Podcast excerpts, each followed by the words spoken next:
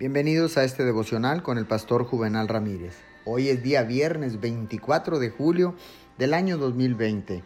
La palabra del Señor dice en el libro de los Efesios capítulo 3 verso 19, que conozcan ese amor que sobrepasa nuestro conocimiento, para que sean llenos de la plenitud de Dios. Los líderes espirituales fuertes son testimonio de la gracia de Dios.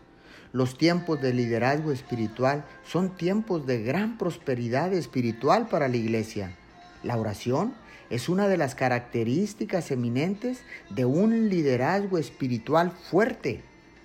Las personas de oración potente son personas de poder y dan forma al resultado de las cosas. ¿Cómo puede esperar predicar una persona que no obtiene su mensaje fresco de parte de Dios?